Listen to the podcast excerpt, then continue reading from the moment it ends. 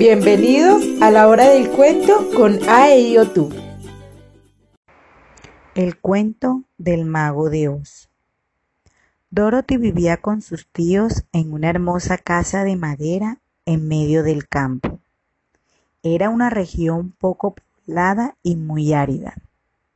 Como único compañero de juego tenía a Totó, un perrito revoltoso e inteligente. Un día un terrible tornado apareció de la nada y se tragó por completo la casa y el granero. Dorothy y Totó, que estaban jugando dentro, se asustaron mucho al notar cómo la casa se despegaba del suelo. Al asomarse a la ventana y ver aquella enorme casa volando en círculos por todo el terreno, no podrían creerlo. La casa se mantuvo girando dos o tres veces en el aire, pero luego comenzó a volar en silencio arrastrada por el viento.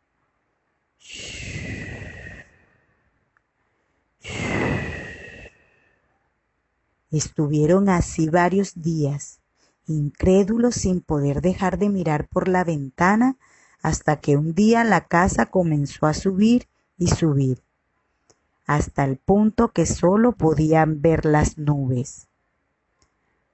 Pasaron varios días más hasta que una mañana Totó y Dorothy se despertaron con un ruido de madera que crujía. La casa estaba aterrizando sobre un hermoso césped verde brillante. Dorothy ya no tenía miedo y empujada por la curiosidad, comenzó a salir poco a poco para mirar a su alrededor. No había rastros de sus tíos, ni de la granja, ni de los animales, ni de los vecinos. ¿Cómo volverían a casa? ¿Estaban muy lejos? ¿Dónde estaban? Dorothy decidió que había que aventurarse en la espesura del bosque para tratar de encontrar la forma de volver a casa. Quizás un leñador les podría indicar el camino. Así que eso hizo junto a su amigo Totó. Comenzó a caminar a través del bosque. Apenas habían recorrido unos metros, cuando en medio del bosque la niña pudo divisar un extraño camino entre los arbustos y el césped cubierto de hojas. Aparecían unas grandes baldosas amarillas de un color parecido al oro, que se colocaban amontonadas, grandes, pequeñas y medianas, cuadradas y redondas. Una a una iban conformando un camino que se adentraba en el bosque. Sin dudarlo, Dorothy comenzó a caminar sobre las baldosas dando alegres saltos y cantorreando, mientras Totó, algo prudente, miraba bien el curioso suelo. Pasaron las horas sin ver a nadie, cuando a lo lejos pudieron ver a un espantapájaros que estaba junto al borde del camino. Se pararon a observarlo un rato, y para su sorpresa, el espantapájaros se quitó el sombrero y dijo Buenas tardes. Dorothy casi se cae del susto, mientras que Totó comenzó a ladrar.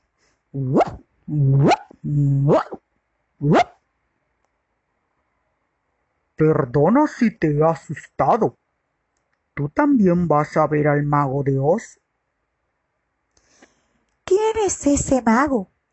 contestó Dorothy que aún no podía creer que estaba hablando con un espantapájaros de trapo.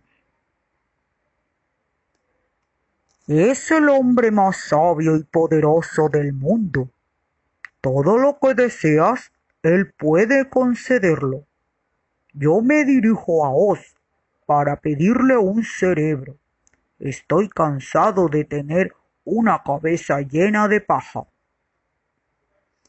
Entonces Dorothy supo que si quería encontrar la forma de volver a casa, aquel mago debía saber la forma de hacerlo. decidió acompañar al espantapájaros después de tener que separar a Totó varias veces, ya que en cuanto se descuidaba, el pequeño perro le mordía los tobillos de paja. En el camino se encontraron con el hombre de hojalata, que estaba sentado en una piedra, haciendo malas caras. ¿Qué te sucede? El hombre de hojalata torció el labio y comenzó a hacer unos sonidos extraños que sonaban a lata hueca. Estoy triste, dijo. Pero había algo raro en su cara. El espantapájaros demostrando que en vez de cerebro tenía paja, dijo lo primero que se pasó por su cabeza. No pareces triste, pareces más bien asustado, feliz, enfadado, alegre, aliviado y cansado, todo a la vez. Ese es mi problema, dijo el hombre de hojalata. No tengo sentimientos. Necesito un corazón para poder sentir de verdad. Dorothy con su amigo Totó y el espantapájaro invitaron al hombre de hojalata a que los acompañara a buscar al mago de Oz. Así cada uno podría conseguir lo que quería. De repente, en el camino apareció un león. Todos se asustaron porque no se imaginaban que era el león más cobarde del mundo. Quería ser valiente pero no sabía cómo hacerlo. Hasta tenía miedo de su sombra. El león estaba en mitad del camino. Caminaba distraído, mirando al suelo y parándose para lamerse las patas. De pronto giró la cabeza y se quedó petrificado al ver a Dorothy, a Totó y a sus nuevos amigos totalmente quietos y con cara de miedo. El asustadizo león pensó que algo terrible debía haber aparecido de entre los matorrales y que justo estaba detrás suyo. Por eso aquellas personas tenían esa cara de miedo. Como no era novedad, el espantapájaros dijo lo mero que se le pasó por la cabeza. No nos comas, leoncillo, no nos comas. Y si quieres comer, que no sea a mí. Mírame, soy de paja y no tengo buen sabor. ¿Comeros yo? dijo el león. Si pensaba que había una bestia detrás mía que nos iba a comer a todos. La carcajada fue general. Hubo una confusión. Todo sonó muy divertido. Me siento alegre, decía el hombre de hojalata. Pronto se hicieron buenos amigos con el león, quien les contó su problema para ser valiente. Así que juntos emprendieron el viaje al rejano reino Dios para hacer sus peticiones al mago. En dirección al castillo del mago, el paisaje se volvió cada vez más extraño y fascinante. Curiosas flores y plantas gigantescas sonreían a los recién llegados. En un momento dado, en la cima de una montaña lejana, apareció un enorme castillo. Allí vivía el mago de Oz. Por fin estaban llegando.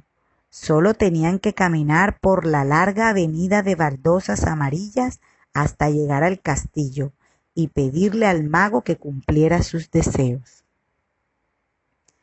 Cuando llegaron a la puerta, antes de llamar, se prepararon para encontrarse con el mago de Oz. Dorothy se peinó los rizos y pasó la mano por Totó para peinarle también. El león sacudió el polvo de su melena.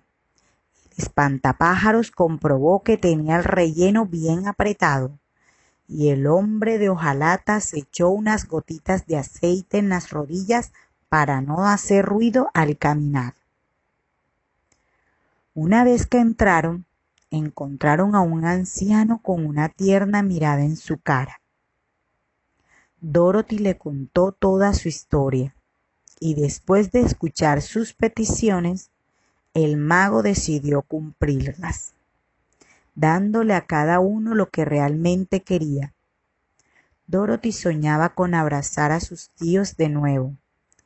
El hombre de hojalata quería tener un latido en el pecho que le hiciera sentir el león tener el valor que se espera de él. Y el espantapájaros quería tener inteligencia y no una cabeza llena de paja. Totó también cumplió sus deseos y el mago le concedió un enorme hueso inagotable para morder y relamer una y otra vez.